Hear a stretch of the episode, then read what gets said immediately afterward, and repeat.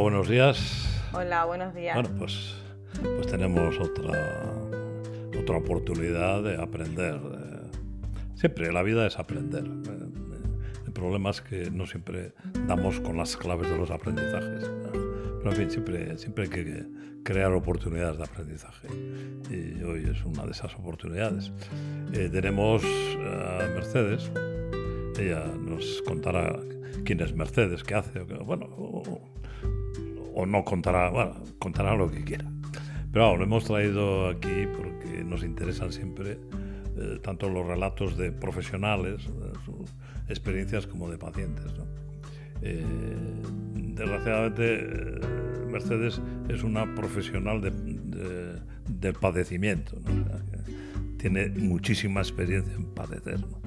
Y bueno, pues contactado con nosotros y bueno, está en esa tarea de tratar de desactivar y de, construir toda esa trama compleja que se empieza a crear desde que uno viene al mundo y que a veces a muchas personas pues les condena al, sufrimiento y a la incomprensión, a la invalidez, a la desesperación y, no es un caso aislado, sino que es muy frecuente.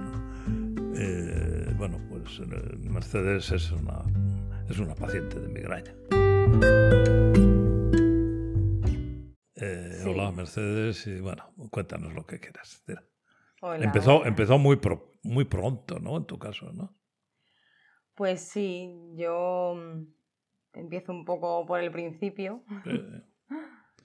yo tengo migraña o dolor de cabeza desde que era muy pequeñita. Yo de hecho no, no, lo recuerdo. Mi madre es la que en su día me dijo, me decía, si tú estabas jugando con dos añitos, ella me decía, mamá, me duele la cabeza. Y yo seguía jugando y, y ya está. Ya cuando fueron pasando los años, yo siempre como que en mi vida ha estado marcado por el dolor de cabeza no incapacitante toda la vida, evidentemente. Pero bueno, a medida que iban pasando los años, yo iba creciendo, yo tengo actualmente 33 años.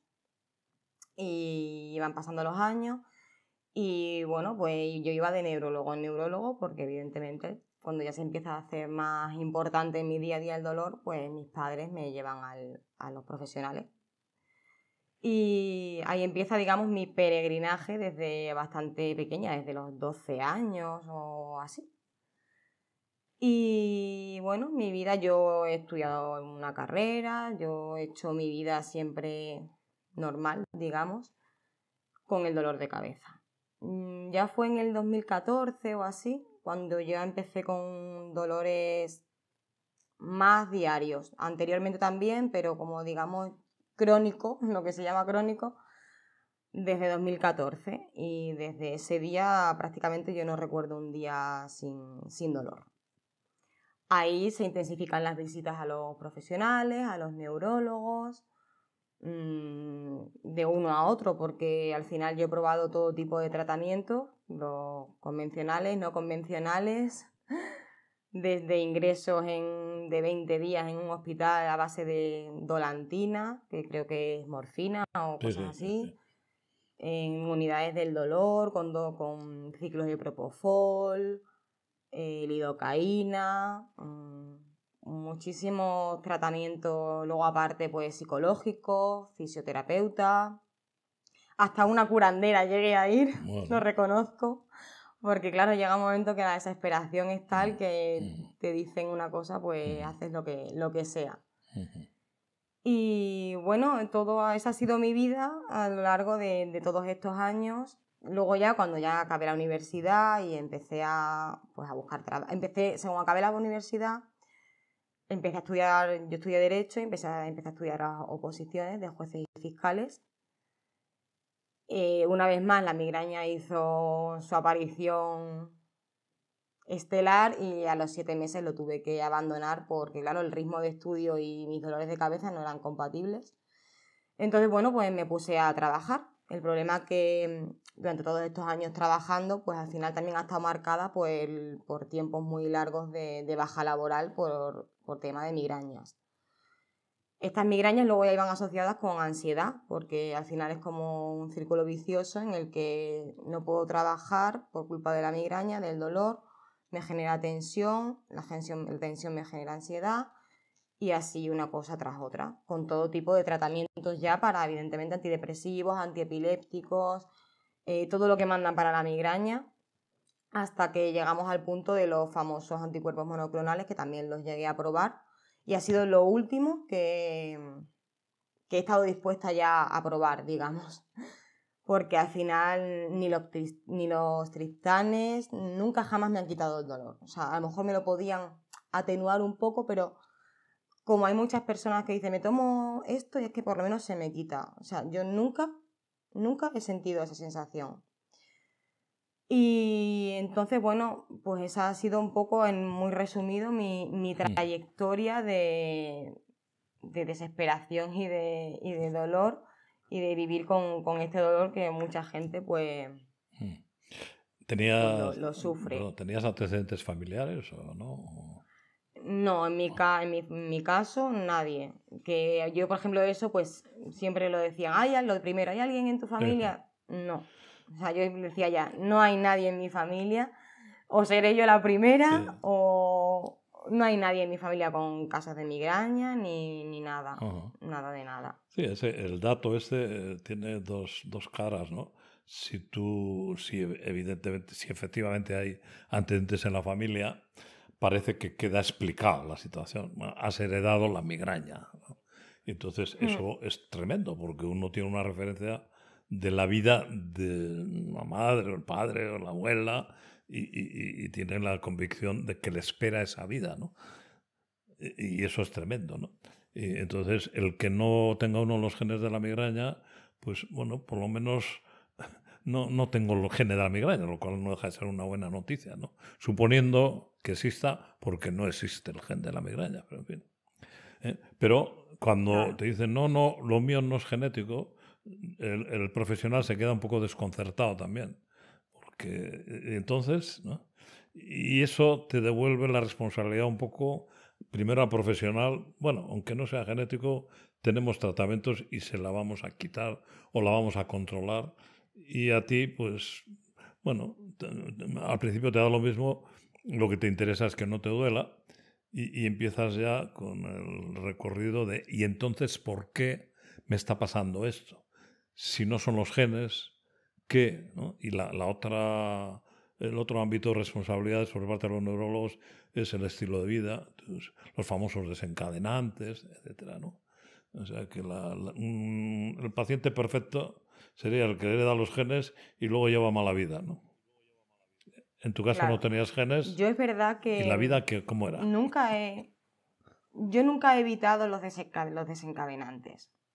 Porque es que lo mío era tan diario que... Porque además lo típico que dice, no, es que claro, es que con, el, con este tiempo que hace normal. Y yo ya decía, pero si es que se me junta una estación con otra, se me junta la primavera con, con el verano. O sea, llega un punto en que ya no hay algo que diga, porque si yo hubiera visto, pues es que como chocolate y me duele. No, para mí no cambiaba nada. O sea, entonces yo en ese sentido, los desencadenantes como tal, hombre, al final siempre, como te lo están remarcando una y otra vez, una y otra vez, pues al final tiendes a pensar, pues, por si acaso lo evito. Pero llegaba un momento en que yo ya también tenía como un enfado interior de decir, ya que estoy así, por lo menos si me apetece comer un cacho de chocolate, me lo voy a comer. Entonces, en ese sentido, yo nunca he evitado estrictamente ningún desencadenante. Eh, ¿Qué tipo de explicaciones te daban los neurólogos para...? Bueno, pues al principio, pues tienes migraña, estos tratamientos están disponibles, vamos a probar con, con esto y en función de eso iremos revisándote y, viendo. ¿Qué pasa? Que a mí ninguno me, me, funcionaba, ninguno me quitaba el dolor. De hecho, sufrí muchísimos efectos secundarios mm. que, vamos, los recuerdo y fatal. Y además en la edad en la que yo tenía también, yo qué sé, que al final también pues lo que quieres es vivir, disfrutar y estar mareada aparte del dolor porque estaba con, con un tratamiento fuerte. Entonces me los iban sustituyendo uno por otro, uno por otro. Y aparte, yo en ese sentido siempre era muy buena paciente porque yo hacía todo tal y como me lo decían en, lo que se respecta a tratamientos médicos. Y nada. llegó un momento en que llegué hasta abusar de la medicación, de los triptanes, de los analgésicos, el tramadol. Llegó un momento en que yo no podía vivir sin tomarme mínimo dos al día. Y no me hacían, o sea, realmente ya me di cuenta de que a mí eso no me quitaba el dolor, pero era como una dependencia de decir, me ayuda a pasar el día. Y hasta que llegas al punto de decir, qué triste, ¿no? De que esté dependiendo de esto. Porque para mí ya llegó un momento en que era un suplicio el pasar el día. Me despertaba, abría los ojos y ya tenía mm. el. Ella ya estaba ahí. Entonces, mm. era pasar el. aguantar el día y hacer todo lo que yo tuviera planeado ese día o porque es verdad que yo para parar tengo que estar muy al límite. Mm. Muy, muy al límite para, para mm. parar. Entonces, eso es lo que me decían. Luego ya las últimas veces que ya fui al neurólogo, cuando en las revisiones estas de los anticuerpos monoclonales, cuando vio que no me funcionaban, que te dan el típico calendario para que veas, y además en ese era como más todavía, porque como era un tratamiento nuevo, querían ver exactamente pues qué sentíamos, qué no sentíamos, cuánto nos dolía. Entonces yo, claro, le llevé el calendario desgraciadamente plagado de medicación y de números y de todo. Y entonces ese médico, pues ese día a mí se me quedó grabado porque me hizo mucho daño y ya de por sí yo iba débil, ¿no? Emocionalmente y físicamente y me dijo, mm, bueno, a ti lo que te echen, ¿no?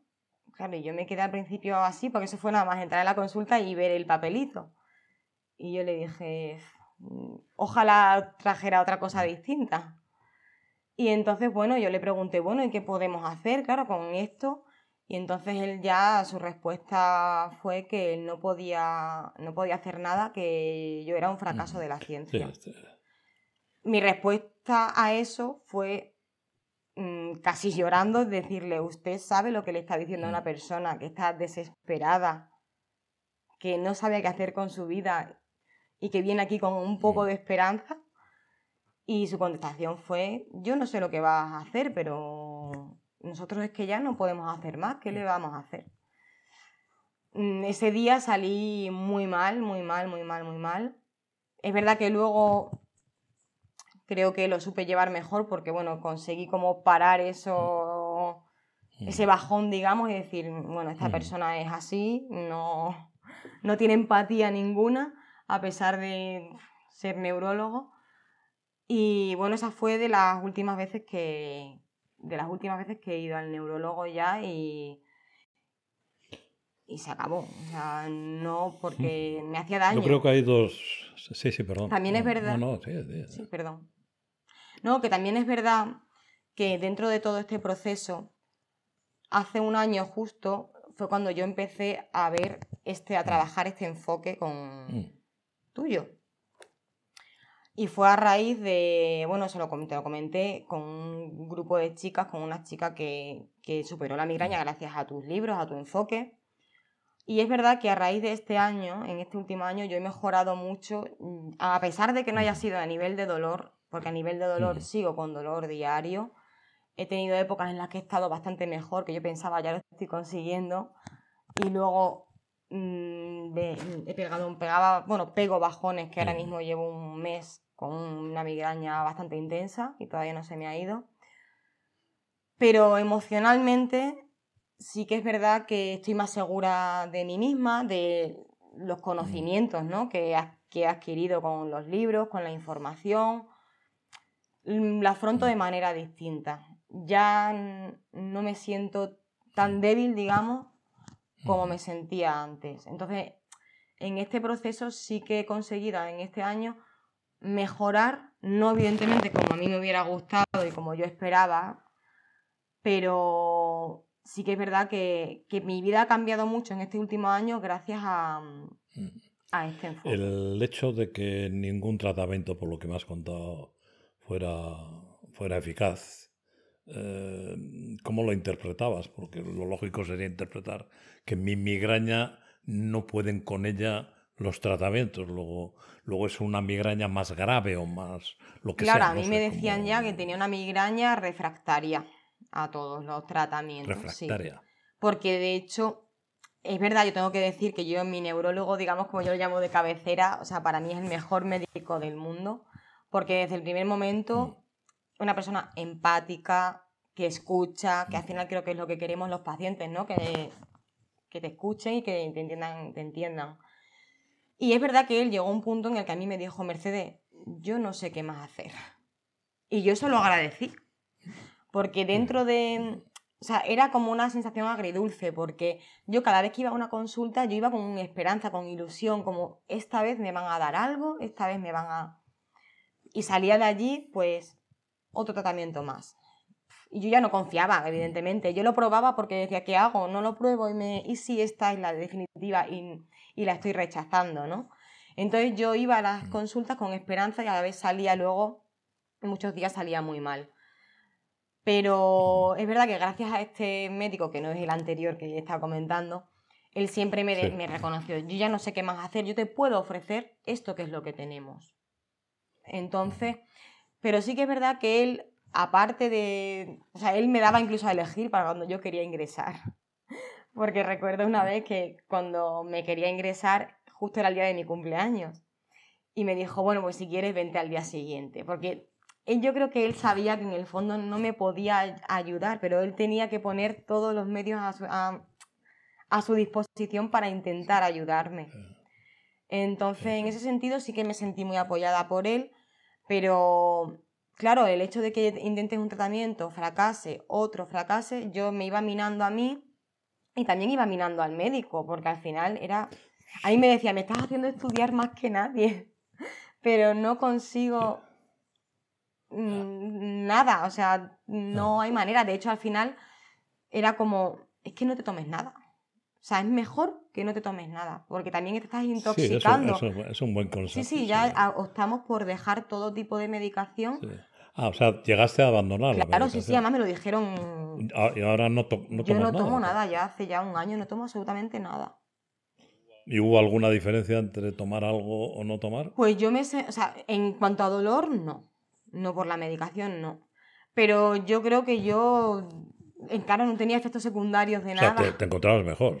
Claro, me encontraba mejor en el sentido de que con unos, con unos tratamientos engordaba, me entraban muchas náuseas, me entraban efectos secundarios. Y yo por menos eso ya, pues yo me siento más más limpia, digamos, ¿no? De, de medicamentos que al final no, no necesito. No, conseguiste algo, eliminar efectos secundarios. Hay un artículo, no sé de quién era, era de unos españoles de los que eh, lideran más o menos la posición oficial, por lo menos en, en, aquella época, sobre la migraña, ¿no? Que publicaron un caso, no sé si era de migraña, ahora no recuerdo bien, pero era una situación de dolor tremendo, diario también, que no funcionaba nada, pero nada de nada, ¿no? Y entonces decidieron, ¿y por qué no le damos un placebo, no? Y entonces prepararon un placebo en la farmacia, se lo dieron, no sé qué información le darían, pero como que le iban a probar un tratamiento nuevo, etcétera, y aquello cortó la cortó el cuajo el dolor, no no volvió a tener dolor pero él le confesaron, me parece, bueno, pero pues le hemos dado un placebo, me da lo mismo, yo quiero eso. Claro, mientras se lo quite. Entonces siguió y con el tiempo él venía, me parece, al hospital, al servicio de farmacología, que le preparaban los placebos oportunos, y seguía y necesitaba ese tratamiento, que en el fondo no era nada, pero era algo que, que controlaba la situación. ¿no? Eh, cuando uno piensa, a mí algo, lo que me ha hecho cuestionarme gran parte de lo que me habían enseñado y, me ayudó a buscar otra cosa, era el placebo. O sea, ¿cómo puede ser que unas situaciones tan tremendas, con la expectativa, con nada, activando una expectativa, unas creencias, eso desaparezca? Luego ya se describieron las endorfinas, o sea, los opiáceos endógenos, los receptores y tal, y, ya nos dimos cuenta que está la farmacia de fuera y la farmacia de dentro. ¿no? La farmacia afuera la podemos gestionar, podemos dar órdenes. La farmacia de dentro no podemos dar órdenes, pero tenemos que hacer otras cosas. Tenemos que hacer otro procedimiento, pero al final lo que tenemos que conseguir es que esa farmacia interior esté al servicio de que tú puedas llevar una vida normal y no al servicio de un modo de alerta protección que no está justificado. Pero es una cuestión de farmacias, de, de química externa y química interna. La externa la podemos controlar y la interna podemos intentar racionalizarla, pero para eso, claro, eh, hay que hacer un proceso de conocimiento y, luego de aplicación de ese conocimiento que no deja de ser tremendo. a veces mm, hay que ser a veces muy valiente para, para ¿no? ir un poco a... Bueno, ¿no? y aceptar que solo hablando, entre comillas, eso pueda cambiar. Pero el efecto placebo es una prueba contundente de que es una cuestión de creencias, porque el efecto placebo es efecto creencias. No son creencias conscientes necesariamente. El proceso de, gestación de las creencias no lo controlamos voluntariamente. Nosotros podemos ir para aquí, para allá, a sitios donde hay información, podemos tomar decisiones, pero el ámbito de la conciencia tiene unos límites, no, no es una tienda. ¿Qué quiere usted? No, pero es un ámbito de trabajo. ¿no? Entonces. Claro, yo es verdad que, o sea, yo puedo decir que yo de todos los tratamientos que he probado, analgésicos, todo tipo, nunca ninguno me ha quitado el dolor. No sé si es, mm, desconozco si es porque mi cerebro ya estaba en modo no, porque a lo mejor lo que dices, ¿no? El, el efecto placebo podía haberme hecho algo en algún momento. Mm. Porque mm, me han hecho de todo y nunca nada. Entonces a veces sí que he llegado a pensar, hay algo malo dentro de mí, o sea, hmm. que yo no estoy haciendo bien. Yo reconozco que eso sí que lo hago mucho, ¿no? El, Pero sigue, sigue todavía. sigue todavía esa idea de que, es lo que hago mal. No, que hay algo malo en mí, no. Pero no malo me refiero a un daño, ¿eh? No me refiero a eso, me refiero a malo de algo no estoy haciendo bien. Algo en mi cerebro mm, está en contra mía, ¿no? Como decir, hay muchas personas que, que efectivamente le dan un placebo y sin saberlo se le corta el dolor o leyendo el libro se le corta el dolor, a mí me parece increíble. O sea, digo, ¿qué pasa con mi cerebro que a mí eso no me está pasando? Llevo un año trabajando con, con este enfoque y lo entiendo todo, o yo considero que lo entiendo, vamos, no tengo ningún miedo de que tengo nada malo, sé que no hay ningún daño, pero claro, aún así, mi, alerta sigue encendida día y noche. Sí, sí, sí. Eh, eh, lo cual prueba que la evaluación que está operando en el sistema es una evaluación de que la cabeza es un sitio amenazado y, que necesita estar protegido. O sea, lo mismo que el efecto placebo, si aparece, eso quiere decir que esas creencias han desaparecido por lo menos momentáneamente y que ya es como se dice, ¿se puede quitar la mascarilla? Bueno, pues mm. porque hay, una, hay unos datos, porque ha entrado una, una acción, una intervención, ¿no?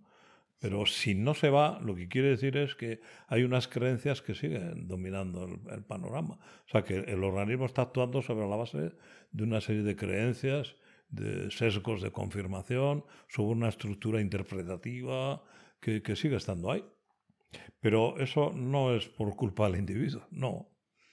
Eh, sabemos que está ahí porque como no hay daño, pues, o sea, lo mismo que podemos saber, eh, sigue sonando la sirena y viene aquí la policía todos los días y tal, pero nunca han entrado a robar, nunca ha pasado nada. Claro. Pues podemos deducir que el sistema opera sobre la incertidumbre de que puede haber, sea, que no se consigue la certeza de seguridad. Entonces, un organismo que no construye la certeza hace sufrir al que reside en ese.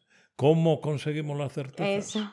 Ya, pero, eh, pero en vez de pensar en este terreno, piensa en cualquier otro de la vida, ¿no? Cuando nosotros sí que podemos influir algo en lo que creemos o dejamos de creer, ¿no? Creemos en la ley de la gravedad, eh, que la Tierra es redonda, que, que los elefantes no vuelan, que... Y eso tenemos certezas, ¿no? pero esos son certezas del mundo externo macroscópico ¿no? que vemos. ¿no? Pero luego nos pueden, eh, de dentro, como no tenemos ninguna certeza, a veces el sistema no consigue construir la certeza. O sea que en cierto modo sería una estructura igual que los síndromes compulsivos, ¿no? Alguien se lava las manos y le aparece la necesidad de volver a, Y entonces está condenado a estar lavándose las manos continuamente, ¿no? O sea que la función de certeza, la sensación de, certeza, es algo que el organismo construye, el cerebro, ¿no? Y a veces falla la, convicción, no, no, se ha construido la convicción. Aunque tú formalmente lo veas, lo aceptes, lo entiendas y quieres empujar para que ahí abajo eh, compartan la certeza que tú has construido. ¿no? Pero eso no, no sabemos cómo es el calzador ese, para que entre la, eh, las herramientas. Pues esa, ese, ese es el motivo, yo creo, de mi angustia también, de mi malestar, porque claro. Eh. Sí, mm, claro. Digamos que tengo la necesidad de, de, de, que eso entre de alguna manera definitivamente y, mejorar. Ya, pero, pero por ejemplo... Yo no eh, pretendo ya decir de un día para otro, ah, es que ya no tengo dolor. Ojalá pasara eso, pero, pero yo simplemente con ir mejorando... Mm, o sea, que una mejoría que dura en el tiempo, porque yo he mejorado. Pero cuando me da, digamos, mm, tropiezo otra vez, ese tropiezo no se convierte en dos días, se alarga en el tiempo de una manera mm, intensa y, y, bastante grave. Entonces, es lo que a mí, claro, volvemos otra vez al círculo vicioso, otra vez vuelvo a entrar en bucle. Sí, sí, sí, Porque todo lo que había conseguido, ya me entran otra vez las dudas. Mm, y ya no sé qué hacer. Sí, e, ese es un tema que nosotros le damos muchas vueltas porque no eres un caso aislado, esa, esa angustia de no conseguirlo, ¿no?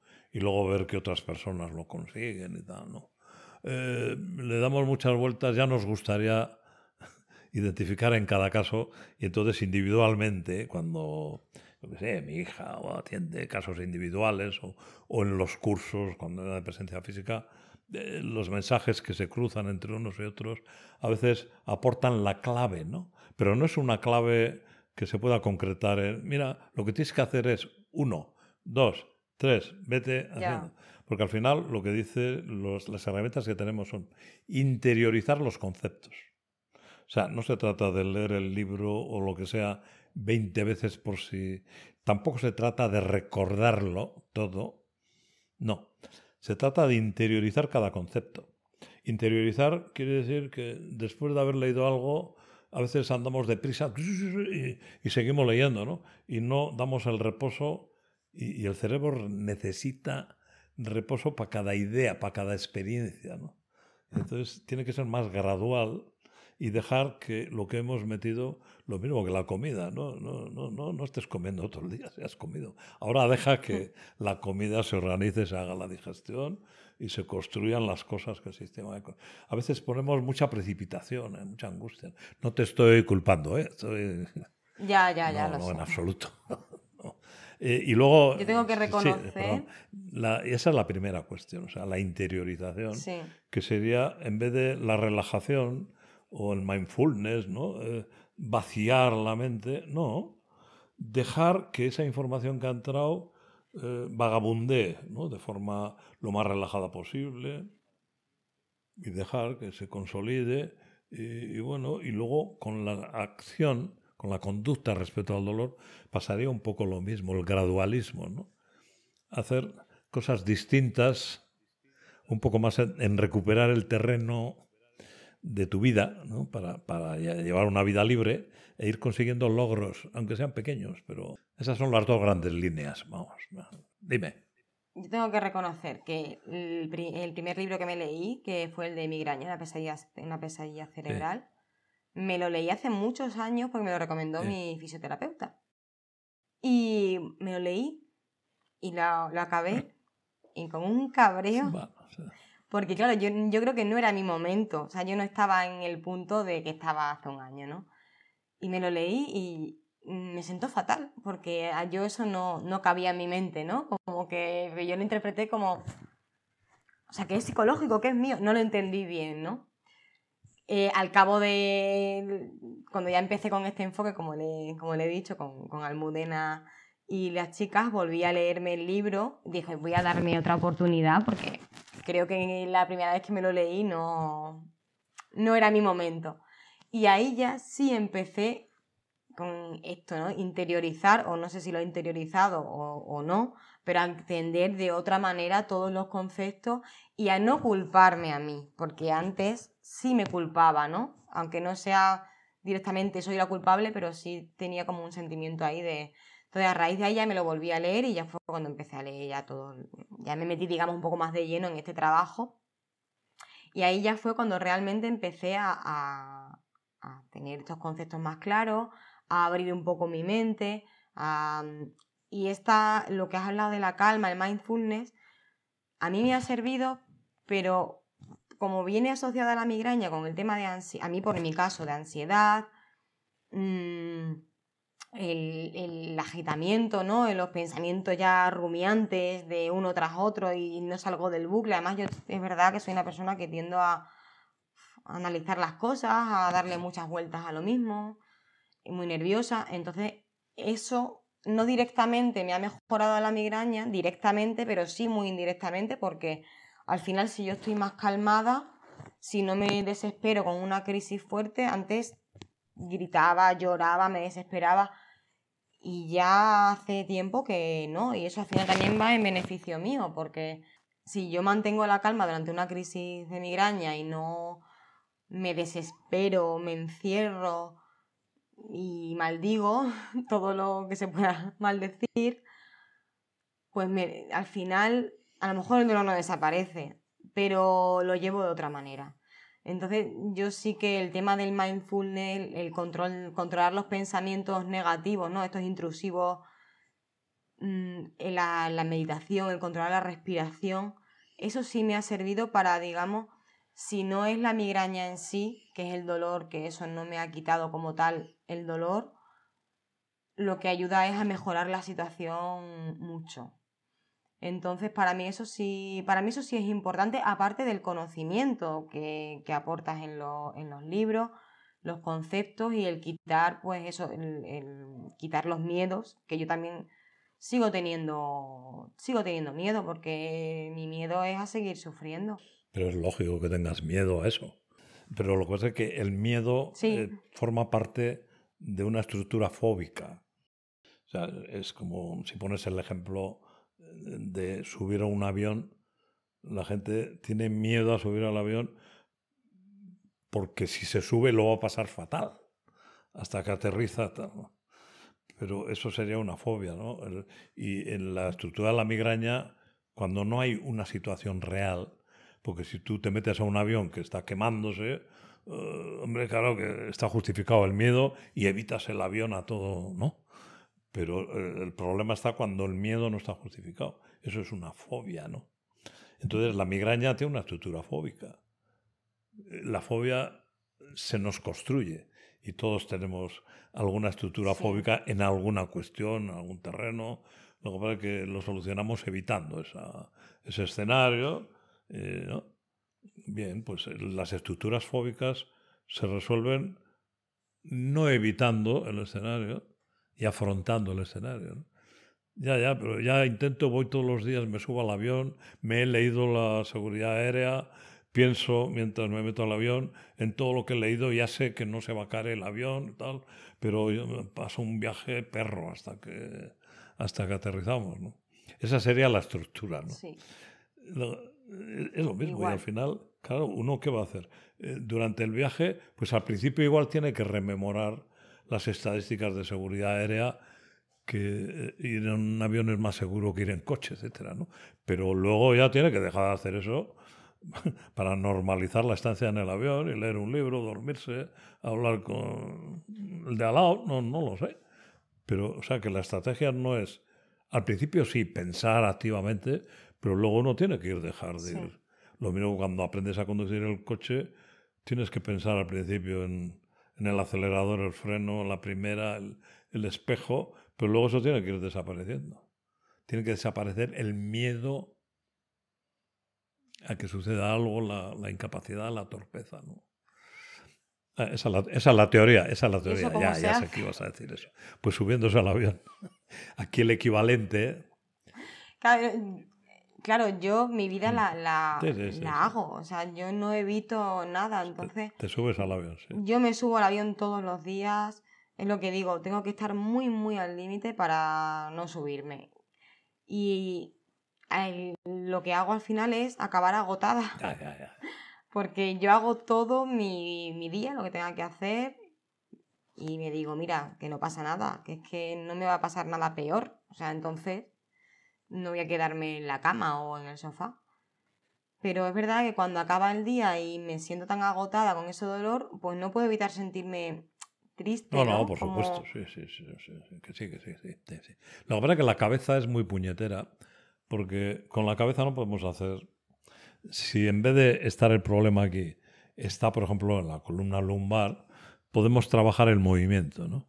Podemos interiorizar el movimiento, podemos cambiar los patrones, los modos. El fisio nos puede ayudar eh, consiguiendo otro tipo de patrones, etc. ¿no? Hay un terreno donde está allí en cambio, dentro de la cabeza, no.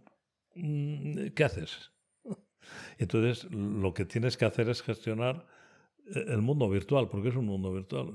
Eh, eh, no se trata de darse golpes con la cabeza ni nada, pero tienes que manejar lo que se está construyendo en ese momento, la estructura del pánico, porque es un pánico tanto tuyo, porque claro, el pánico al sufrimiento es comprensible. Hmm. Y el pánico previo, o sea, es como si los padres y los niños están los dos, los dos asustados porque comparten uno el miedo al castigo y el otro el miedo a que el niño le pase no sé qué. Claro, son dos miedos complementarios. Entonces, el niño tiene que quitar el miedo de los padres cuando el niño quiere jugar en la calle, que es lo que quiere hacer. Y eso es a veces es complicado. Eh, en una estructura que protege al niño. ¿no? Y el sistema neuroinmune eh, tiene tendencia al alarmismo, a la sobreprotección, a la hipervigilancia. Tal. Y eso cuesta, sí. Lo mismo que le puede costar a uno no encender un cigarro, claro. Claro, es que. Dime. No sé si yo cometo el error, digamos, de intentar, de seguir intentando todo el día pensando, ¿Qué más puedo hacer? A ver, voy a seguir hablando con mi cerebro, digamos, haciéndolo entrar en razón de que no pasa nada, la alarma es innecesaria. Ah, ah, es que no sé si es que ya lo digo ya tan automatizado que realmente no lo estoy interiorizando, sino ah. que ya es autómata. Pero claro, veo todos estos consejos, todas estas pautas, que no son pautas, por eso no son pautas. Y digo, es que lo hago pues todo. Prueba, pruébalo, prueba, lo hago todo. prueba lo contrario. Intento relajarme. En vez de relajarte, intenta agitarte. No, no lo sé. Eso lo llaman estrategias paradójicas, ¿no? Entonces tú puedes ponerte, yo qué sé, un horario. No, no te estoy diciendo una fórmula, ¿eh? Quiero decir, para que veas cómo a veces hay que salirse de lo que uno está haciendo, ¿no? Y desde luego, eh, si pones demasiada carne en el asador, eso es lo del elefante rosa que dicen. ¿no? A ver, concéntrese durante cinco minutos en no pensar en un elefante rosa. Bueno, pues tienes al elefante rosa. y entonces tú estás intentando, no, tengo que conseguir no pensar en él. Tengo que conseguir no pensar en el dolor. Tengo que conseguir no pensar en el dolor. Eh, esto se convierte en un, en el fondo porque el, el cerebro te está ganando la partida, ¿no? Porque en el fondo el cerebro lo que quiere es conseguir una conducta del individuo, que es una conducta coherente con la evaluación de amenaza. Y cuanto más quieras tú eh, no atender a eso, eso puede ir aumentando. ¿no? Hmm. Pero es verdad que lo que digo yo en reposo no hmm. me codo, no me quedo. O sea, es como hmm. un poco incongruente porque yo me siento así, pero, o sea, aparentemente si yo no digo nada, nadie se entera de que a mí me... Bueno, las personas más cercanas a mí, mis padres, se nota en la cara y me, sin decirme nada ya saben lo que, lo que me pasa. Pero una persona de la calle, me refiero normal, o en un trabajo, en, no se entera nadie de que yo estoy a lo mejor por dentro fatal. De hecho, a lo mejor se lo diría y no se lo cree, porque me dice, pues si tiene buena cara. Y claro, yo digo, por lo menos que tenga Prueba la lo contrario, haz teatro. No ir encima. Escenifica. No, eso mm. serían las estrategias paradójicas, ¿no? Digo, como poner, voy a poner a las 5 de la tarde, en vez del té de los ingleses, me voy a concentrar en tener un dolor intenso, eh, náuseas. Eh... No, no, no, no, pero ponte como un objetivo que es absurdo, porque eso no funciona, ¿no? O sea, si te pones una tarea que no, descolocas al sistema, porque eso, eso no tiene. A mí me pasó, por ejemplo, yo no he tenido migraña, dolor, pero he tenido auras. ¿no? Entonces, la primera vez que tuve una aura visual, hmm.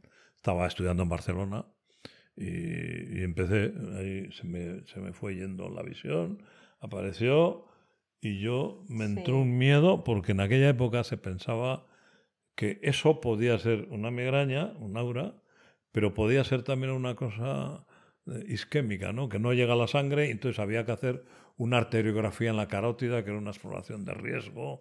Y yo me entró un pánico. ¿Y cómo se resolvía el miedo? Pues si mm. después de eso te aparecía el dolor intenso, no había que hacer eso, porque entonces ya podía decir, esto es una migraña. Pero si no aparecía el dolor, había que hacerlo. Entonces yo deseaba con toda mi fuerza que me apareciera el dolor de la migraña para poder decir, esto es una migraña, no hay que pinchar la carótida, etcétera, ¿no? Bueno, pues no vino el dolor ni para atrás. Vino un poquito y bueno, yo le llamaría dolor. Eh, eh, menos mal que hubo un autor, el Adams, en, justo ese mismo año, leyendo, describió la migraña sin dolor y cómo no hacía falta hacer la arteriografía si ese fenómeno visual tenía unas características determinadas y tal, que yo cumplía con ellas, y ya no volví a tener una, un aura hasta mm, al cabo de no sé cuánto tiempo, se reeditó, porque aquí no se tira nada y a veces se reedita, ¿no? las memorias motoras se conservan, ¿no? Yo eh, no ando en bici hace tiempo, pero si me subo una bici andaría, ¿no? Bueno, pues estas memorias emocionales eh, con contenido de amenaza, eso, no se tiran, porque eso es material que siempre va a estar considerado, o sea, que siempre tenemos el riesgo de que se reedite, ¿no? Pero yo estaba deseando que me doliera. Y, no vino. Por eso te digo que a veces, bueno, voy a desear. Ahora, ¿cómo construyó uno el deseo de que le duela? Pues en mi caso era fácil porque deseaba de verdad que me doliera, ¿no? Yo, eso me pasaba a mí, no sé si puede ser más o menos parecido. Cuando yo iba a la consulta al principio, sobre todo, que yo estaba deseando que me encontraran algo. Deseando. Yo iba, digo, aunque sea algo muy malo, pero algo que me lo. que se pueda tratar, ¿no? Que se pueda tratar, que me operan, lo que haga falta, pero. Y claro, al salir de las consultas y nada, nada, nada, esa incertidumbre también te genera más, lo muchas veces, miedo. un escáner para aportar tranquilidad, de que no hay nada. Y, en vez de una buena noticia era una mala noticia. pero yo sé que no tiene nada y no sale nada. Ni un tumor, ni siquiera. No, no, yo, yo a veces lo decía, es que lo que sea, digo, pero es que mm. si incluso si es algo muy malo y me muero, bueno, pues se acaba. de alguna manera se acaba esto. O sea, es muy triste decir eso, pero yo lo pensaba mm, con deseo real porque era que se acabara de alguna manera, ya me daba igual de la manera que fuera, pero sabía que eso tenía una causa y un fin. De esta manera no la tiene, que evidentemente, gracias a Dios. Eso es lo que llaman la, teoría, de, la teoría del sentido común, ¿no? O sea, cuando a ti te pasan una serie de cosas, eh, tiene lógica que desees algo que dé coherencia al sistema, ¿no? Cuando no hay nada que dé coherencia a la situación, eso es insoportable. La incertidumbre, el no disponer de, un, de, una seguridad para controlar la situación y hmm. tal. ¿no? Entonces siempre preferimos que haya algo, aunque sea una barbaridad, como tener un tumor y me muero, ya está, ¿no? Pero es de sentido común. Eso no es, pero ¿qué poco sentido común hmm. tienen? No. Eso es sentido común. Yo siempre he repetido una frase a la gente cuando yo le contaba esto y me decían eso, en plan, ¿qué dices, loca? Digo, digo, no, es que yo lo que quiero es vivir. o sea, yo lo que quiero es vivir, no sobrevivir como siento que estoy haciendo, que es pasando los días como puedo. Yo lo que quiero es vivir. Por eso mismo, si no voy a vivir, pues no, no, quiero tener esta calidad de vida, ¿no? Así pensaba antes. Es verdad que ahora, pues, lo, ha cambiado mucho la cosa gracias a todo mm. lo que estoy trabajando. Pero son creencias, yo creo, claro, que yo llevo toda la vida con marcada por el dolor de cabeza. Al final, A lo mejor yo entiendo que a lo mejor a mí me está costando un poco más, pues porque son tantos años de mi vida que yo no, no, no, tengo. no, eso no es. No, ¿No? no. No, digo no porque hay, estamos, hay muchísima gente de los que mejoran que llevan muchos años. Porque cuando alguien acude a esto es porque lleva tiempo ya habiéndolo probado todo y no, no le funciona. No, no es una Sí. opción que la gente, eh, incluso la, la- la primera vez que leíste te cabreaste, ¿no? Sí, sí, sí, Bueno, sí, eso- lo reconozco. No, no, eso nos ha pasado muchas veces. A veces ver a alguien y usted me vio hace no sé cuánto y me, y, y qué, qué pasó. Pues nada, que salí enfadada y no hice ni caso y me fui, no, no, bla. Pero luego ha dejado ahí y a veces, eh, bueno, pues vamos a ver, o alguien que te, ¿no? Que te- Pero al final lo que, Sí. lo que cuesta creer en esa situación de sufrimiento tan, tan real, tan brutal, con vómitos, y con, eh, es que solo sean las creencias, la información. Tú eso lo ves con nitidez, con claridad, con la convicción, no una convicción formal, no, no, que notas que es eso lo que me está pasando. ¿no? Lo mismo, la misma convicción que un niño puede reconocer que no flota en el agua porque tiene miedo a hundirse, ¿no? No porque tenga una Claro. densidad mayor, que los huesos tienen plomo y sobre todo cuando acude al médico de por qué no floto y le pueden decir que los huesos pesan demasiado.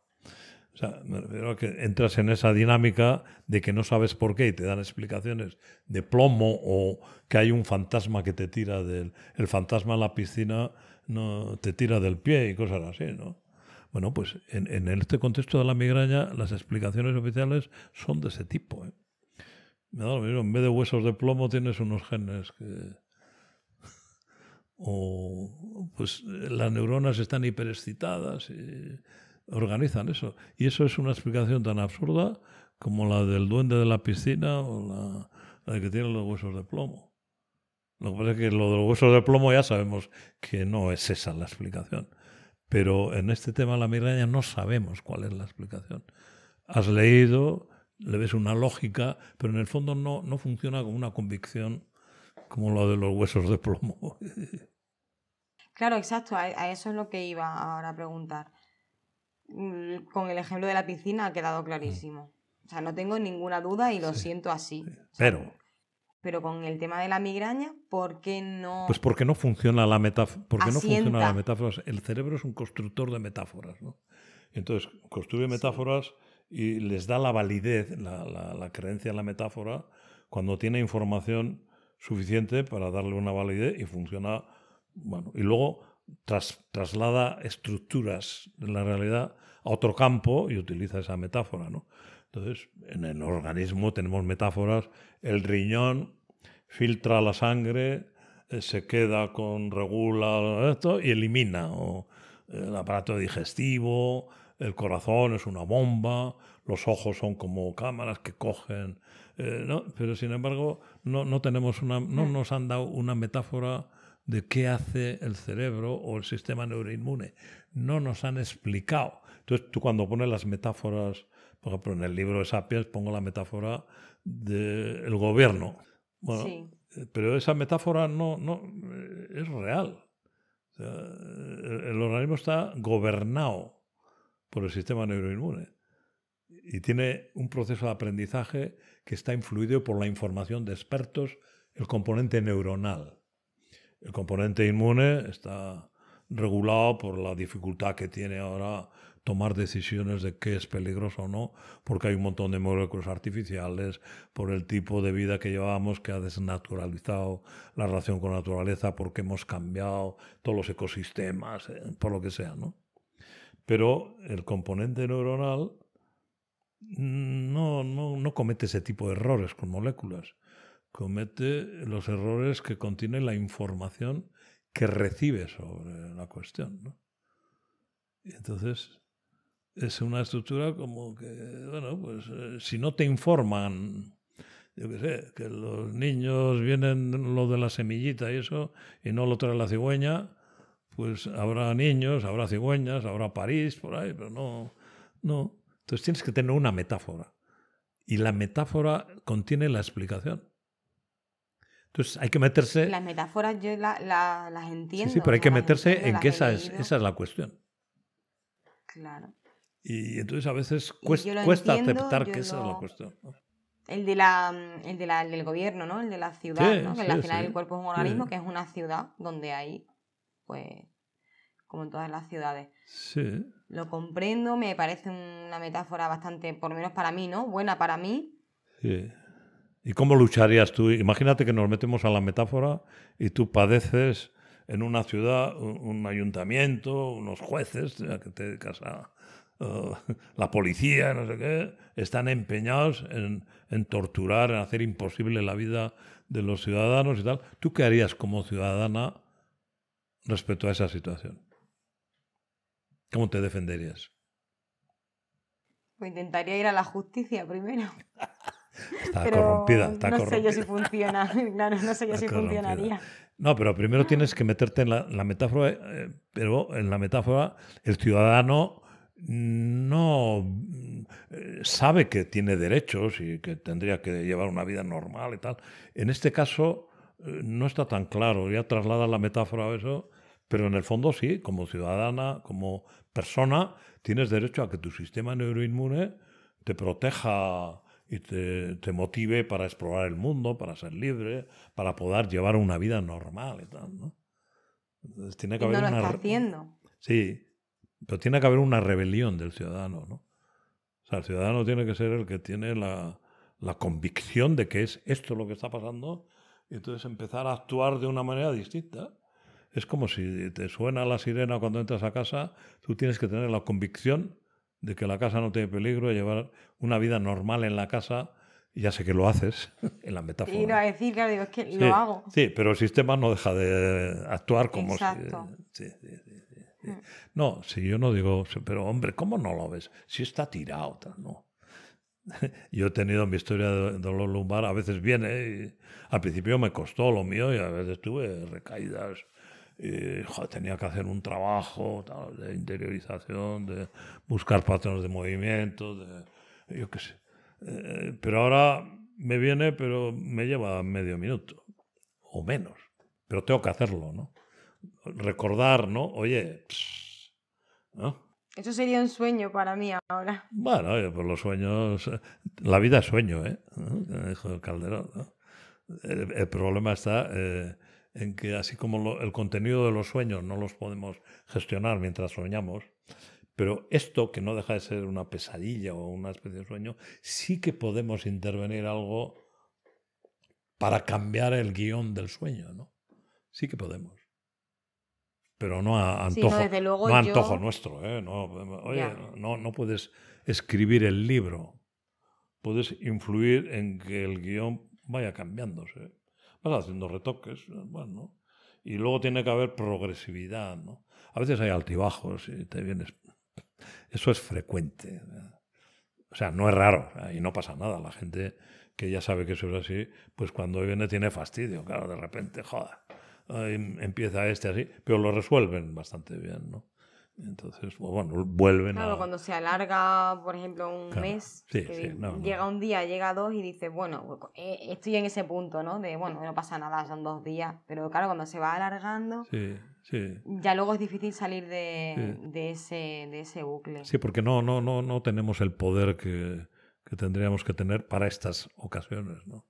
Eh, es un sistema que tiene sus dinámicas de construir creencias, de de activar estados de organismo, de apreciar peligro, amenaza, y no nos consultan. ¿no? Nos dice, oye, he visto que ha salido el día un poco así, eh, me preocupa tu cabeza, eh, eh, mira, te voy a poner el programa de alarma, ya sé que es molesto, te va a doler la cabeza, vas a vomitar, vas a tal, pero me preocupa que el día que ha salido así, claro, contado esto así suena absurdo, ¿no?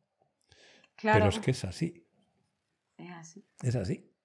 Lo mismo que es absurdo eh, que el sistema inmune eh, no me eh, he apreciado, no, no, habla, claro, pero obtiene datos moleculares, yo qué sé, de las células que producen la insulina en el páncreas y en una persona joven, ¿no? Bueno, pues deciden cargarse todas esas células. Se quedan sin insulina, tienen una diabetes que gracias a que le pone insulina, si no se mueren, ¿no? O sea que no estamos hablando de tonterías. El sistema inmune es peligroso. El sistema neuronal también es peligroso, pero no responde destruyendo tejido. Responde, se expresa en la conciencia como síntomas que llamamos. Los síntomas. Sí. En el sistema inmune no podemos, podemos hablar con el, para decir, oye, pero ¿qué has hecho? Pero si te has cargado todas las... Ah, lo siento, ay, pues pensaba que no sé qué tal. No, no existe ese diálogo, ¿no? Linfocitos, pues, bueno.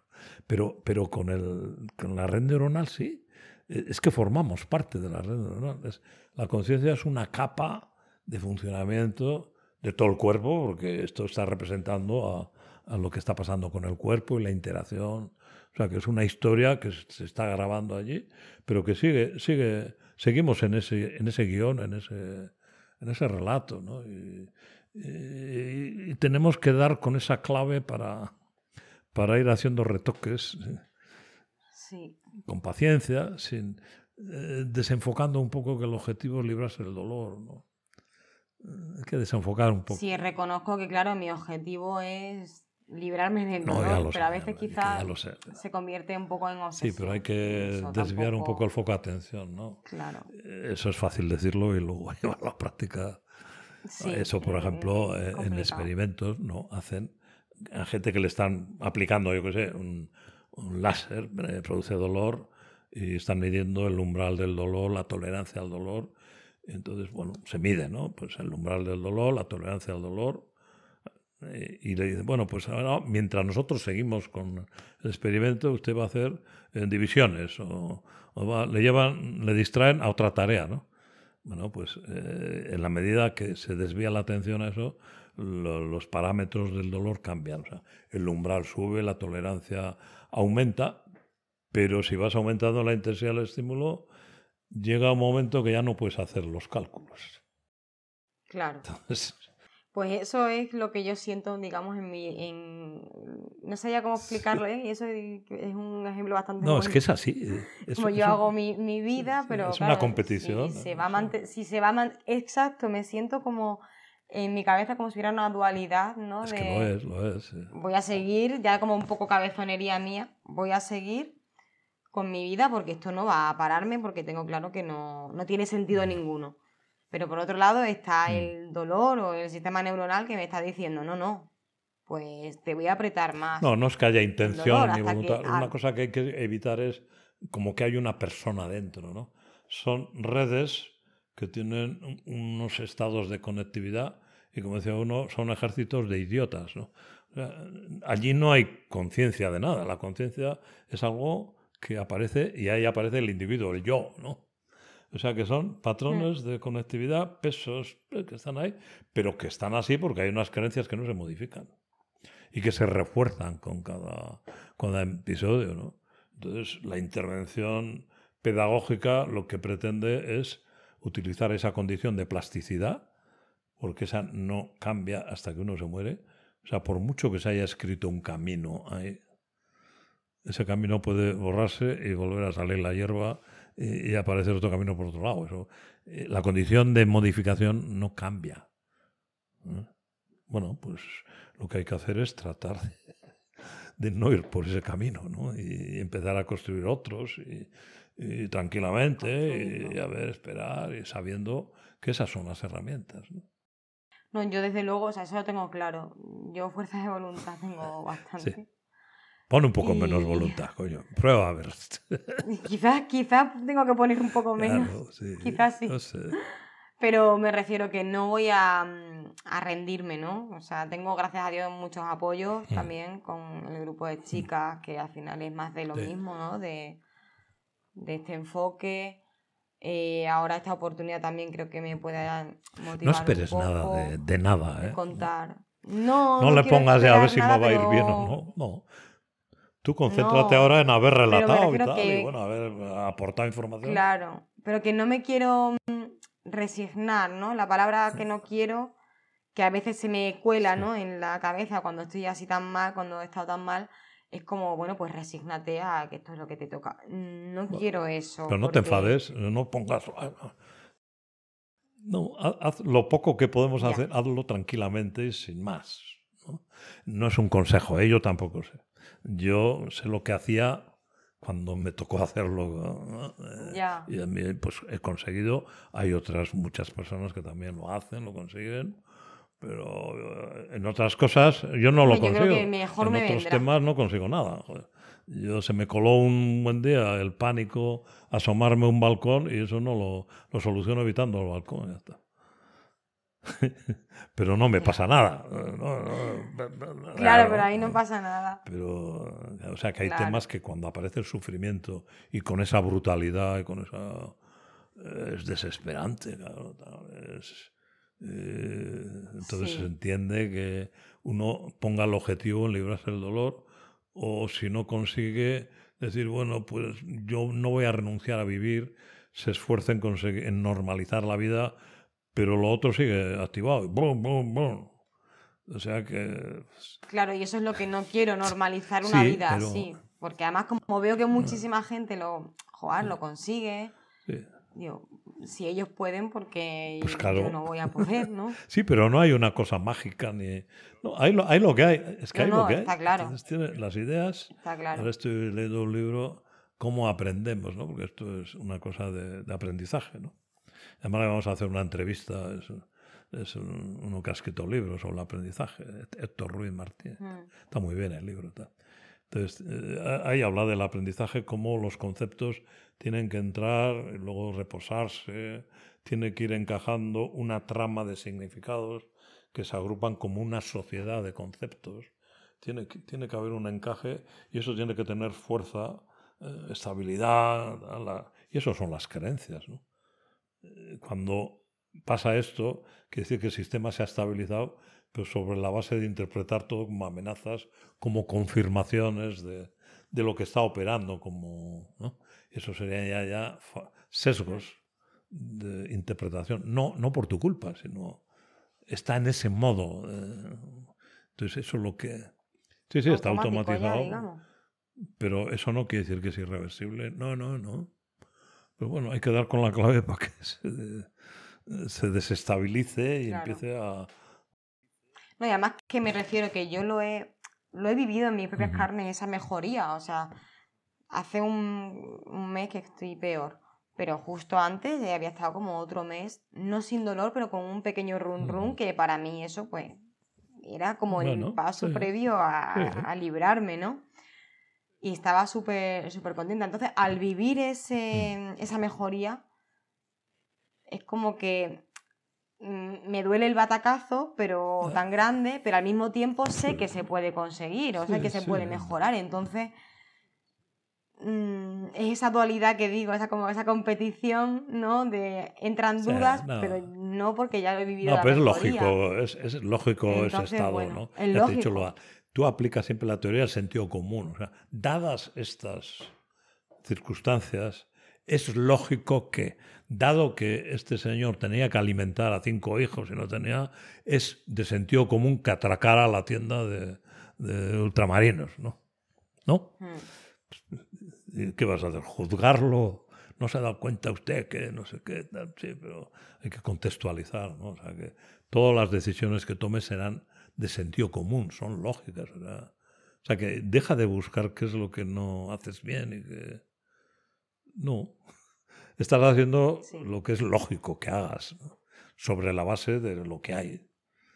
Eh, no, no, no se trata de corregirse, sino de explorar a ver a través de que si encontramos ese puntito de, que podemos hacer un poco de palanca y parece que empieza ya a moverse el tinglado. Y, y eso cada uno encuentra en las fisuras. Eh.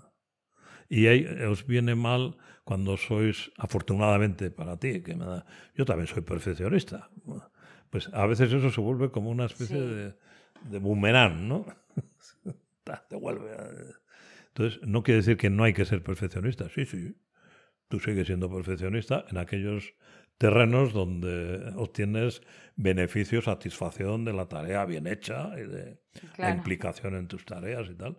Pero en este terreno a veces e, e, ese querer hacer todo y tal, es comprensible, es lógico, te vea sentido común, pero sin que te des cuenta a veces, ¡pum!, te vuelve, te rebota. Ahora, ¿cómo cambia uno de...? Sí. pues no sé. Pero vamos, por lo menos tenemos una referencia de que eh, eh, enfría tu participación en esa... poco, tiene que ser un poco más poco más lejano. Sí, eso creo que es importante. Sí, eso, eh, no sé si fue Susana o Monse la que contaba eso, la gestión emocional de, de cuando duele, ¿no? El enfriamiento emocional, ¿no? Sí. La gestión emocional no quiere decir repasar la vida de uno, no, no, es, es minimizar el impacto de sufrimiento y de condicionamiento que te impone la presencia del dolor. Y la, Hace frío, ay, qué frío hace, necesito... No, la temperatura es baja, pero bueno, me pongo otra cosa y tocas la piel, está fría. Miras el termómetro, ha bajado, pero tenemos un sistema termorregulador. Tiene que haber una adaptación también a la oscilación térmica, ¿no? Eso sería el impacto emocional y es distinto padecer porque la temperatura ha bajado o adaptarse a los, cambios térmicos. Bueno, pues, Lo cual no baja la temperatura cambia el cómo está uno emocionalmente en relación a esa variable, ¿no? Sí, eso es algo que en lo que tengo que seguir trabajando, está claro. No, y ponte objetivos, bueno, Ya lo digo yo. El sentido de la vida y todo esto, ¿no? Puede que te comenté lo de, ¿no? Víctor Frank, que no me acordaba, no sé si eras tú, un psiquiatra que estuvo en campos de concentración. Eh. Sí, sí, bueno, se llama Víctor Frank. sí, sí, era yo. Pues bueno, pues este, eh, mm. la clave de la vida era supervivir en condiciones extremas. De, y luego el recurso para, una vez que salió de allí, era la logoterapia, que es la terapia la racionalidad, del conocimiento y la aplicación tranquila de, bueno, esto tal. Lo que que tenemos ese modo de funcionamiento del organismo que es un modo emocional, biológico, de evaluación de amenaza, tal, como los padres que tienen miedo a que pase a los hijos. Y, ese tiene mucha fuerza y hay que intentar contenerla. ¿no? Lo de Platón, el diálogo de Platón, la, la auriga con dos caballos, uno el de la razón y el otro que tiende a desbocarse de la emoción, de la pasión. Ah, hay muchas metáforas de esas. ¿Qué más? Yo, nada, no sé. Yo lo que espero y me gustaría es dentro de poquito tiempo poder hacer otra entrevista. Pues venga, Sí, ¿por qué no? Ojalá. Espero y confío que... Que para mí me alegraría mucho que fuera así. Pero yo espero y confío que así no, sea. Nosotros no podemos ofrecer soluciones ni resultados. Nosotros eh, ofrecemos conocimiento en un envase más o menos inteligible, más o menos acertado y, por lo menos ofrecemos testimonios de gente que lo hace y lo consigue, pero también podemos eh, y agradecemos testimonios como el tuyo, pues que también estás consiguiendo, estás en la, en la historia eh, sí, bueno, eh, sí, pero por lo menos la actitud es lo que interesa, ¿no? Luego dar con la fórmula, a veces está más escondida, ¿eh? ¿no? estamos registrando en un sitio donde no está, intentamos empujar la puerta más, pero si se abre para este lado, no empujes tanto para allí, estás empujando en dirección contraria, lo cual no quiere decir que estés empujando en dirección contraria, que no lo sabemos, o sea, sabemos esto es como la diabetes, sí que sabemos que el sistema inmune se ha cargado las células del páncreas. ¿Y por qué lo hace? Pues no sabemos. Se investiga qué es, qué es lo que hace que el propio sistema inmune produzca ese tipo de problemas. Se investiga, se intenta minimizar, pero lamentablemente en la parte neuronal ni siquiera se contempla la hipótesis del error de gestión del sistema nervioso dice que los genes, que se culpa a la persona, lo, que comes, lo que haces, lo que si te estresas, que si no sé qué. Eso sí que no tiene ningún sentido. es falso. O sea, lo que no, lo que no es aceptable es con lo que ya se va sabiendo cómo funcionan las redes neuronales, tal, que todavía no se Claro. contemple la importancia del aprendizaje, las decisiones y tal. Lo mismo que se hace en el sistema inmune. Hay un componente congénito y un componente adquirido. Pues en, en la contrapartida neuronal hay un componente congénito. Un niño cuando sale, si le pillas, hace así, cuando nace, y si le pones en chupa, ¿no? Eh, Eso es congénito.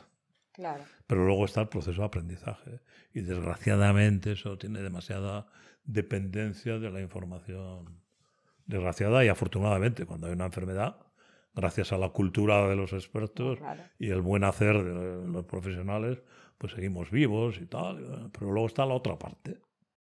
Además vives en Cáceres, ¿no? En Cáceres capital. Sí, en Ah, Cáceres capital. Sí. Eh, ¿Has estado en Vitoria alguna vez? No. No, estuve en San Sebastián. Ah, todos vais a San Sebastián.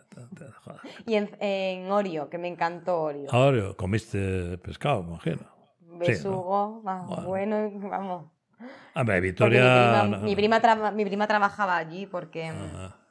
Estudió con, en la escuela de Carlos Arguiñano y es Ah, cocinera. sí, fíjate tú. Y no has, no aprendido allí. nada con ella. Es que yo cocinar no me interesa mucho. Igual si te dedicas a Cocino. cocinar, igual se te pasa la migraña. No, cocino, cocino, Sí. pero Pero sin pasión. lo justo. Ya. Lo justo, no. Ah, a mí sí me gusta, a mí sí me gusta cocinar. Me divierto. Hay veces que vienen por aquí los hijos. Depende del día, lo hago o no, pero no, no es una pasión como Vale, vale. mi prima, por ejemplo, ¿no? Que su pasión la ha convertido en su profesión. Vale, vale. Bueno, Mercedes, pues bueno, muchísimas nada. gracias. No Eh, sé cómo lo habré hecho, si lo he hecho bien o mal. Wow, espléndido, espléndido. Pero ¿por qué te haces esa pregunta? Lo habré hecho bien. No lo sé. Eh, mm, ¿Ves? Está muy bien, ¿eh? Yo, yo también, porque ahora ya tengo el culo pelado a hacer esto, ¿no? Pero antes siempre tenía la obsesión. ¿no? Y luego se te ocurre, podía haber dicho, no he dicho. siempre- ay, Claro, no. porque no estoy acostumbrada a hacer esto, evidentemente. Entonces no sé No, no, si pero que lo has hecho muy he bien. dicho muchas cosas negativas o no. No, no, no, no, no, sé. bueno, no, pero Bueno. ¿por qué te planteas todo eso? Has, has hecho lo que has hecho. A mí me parece que has estado muy bien. Y es tu relato Vale. y ya está. Y yo, yo también tengo dificultades. Y ahora, ¿de qué hablo? y ¿Qué le digo? ¿Y qué puedo hacer por esta mujer? Y, eh, y Ya. no, no sé. Pero eso, eso es la vida. La vida es así. No, no sé. No, para nosotros agradecidos. No, pero yo desde luego agradezco muchísimo el, desde el momento en que, bueno, en que le escribí- te escribí y hablamos, Mm. que, o sea, no sé, simplemente el poder hablar ya, Mm. de verdad, para mí significa mucho, ¿eh? O sea, Hombre, que- significa mucho. Es lo menos que podemos hacer, escuchar, por lo menos, ¿no? Mm. Si podemos hacer algo más, pues se hace. Bueno, eh, baja el, el pistón de la competición. Sí, Eh, haz las cosas lo mejor posible, pero como decía el director de la ciudad, lo mejor es enemigo de lo bueno, ¿no? O sea, a veces hay que, el más o menos, ¿no? Bueno, estar ahí. Bueno, Mercedes, has Bueno. estado tranquila, cómoda aquí. Esto no lo saquéis, ¿eh? que me está saliendo la Bueno, no pasa nada. Esto es- tienes cap- capacidad de emocionarte, pero bueno, está bien. Sí. Con tal de que no me hagas llorar a mí, puedes hacer lo que quieras. No, no.